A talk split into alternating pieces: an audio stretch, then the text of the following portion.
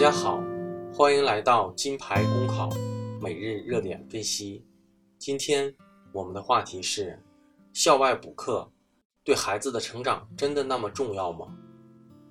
减负、高考改革、素质教育、降低中高考难度，这些年围绕着中小学教育，国家教育部门提出的口号不少，措施也很多，但校外补课现象。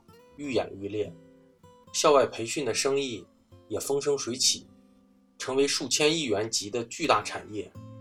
北京的一些学校召开家长会时，校门外总是云集着培训机构的广告人员。每逢周末或晚上上下课时段，北京公主坟、联想桥、金源购物中心等培训机构集中的地区，总是交通拥堵，大批接孩子的私家车蜂拥云集。校外补课培训已经成为影响民生的事情，不仅让孩子和家长们筋疲力尽，而且成为许多家庭的巨大经济负担。随便找个工薪阶层学生家长问问，一个月花数千甚至上万元的补课费用，一点不新鲜。尽管表面上补课是家长的自愿选择，但也是不得已而为之。由此可见。是该给校外培训念念紧箍咒了。值得警惕的是，校外补课也是侵蚀社会风气的毒品。有些教师不仅投身其中，而且采取的方式手段有些见不得阳光。有的在课上简单讲，或不好好讲，逼着学生找补课；有的暗示家长要孩子补缺补差，到自己家或培训班上课。有的相互协作，介绍孩子到对方处补课。一些名师的补课业务极有市场，有时要找熟人、托关系才能挤进小课堂。更有一些学校还将其视为打造学校教学口碑的途径之一，甚至明确向老师表示，只要不在学校补，外面随便。总之，花样之多，让家长们望补兴叹。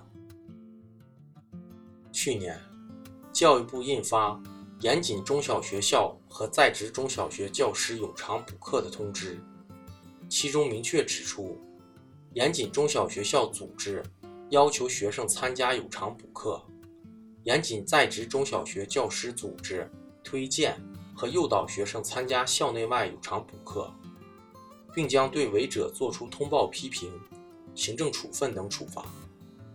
尽管规定很严格。但在许多地方没有得到很好的落实。教育本来是社会道德的压舱石，教育的功利化成为社会整体功利化的缩影，而且影响到下一代的价值取向。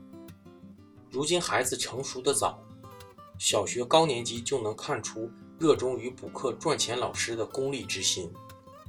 这股唯利是图之风，如果任其继续泛滥，不利于清朗社会风气的形成，也不利于下一代的成长。家长们也要意识到，每个家长都想让自己的孩子更加出色，但是什么样的孩子算出色，能够适应未来社会的竞争与发展？我个人认为，一个具有对世界健康认知的孩子，才是家长应该培养的方向，不是家长要孩子做个什么样的人。或是掌握什么特长，而是孩子喜欢什么，适合什么，是量身定制的发展，而不是同一套标准去要求所有的孩子。如果能认清这个道理，你就会发现补课和学习成绩不但不一定是正向的促进作用，对于很多孩子来说，还有可能起到副作用。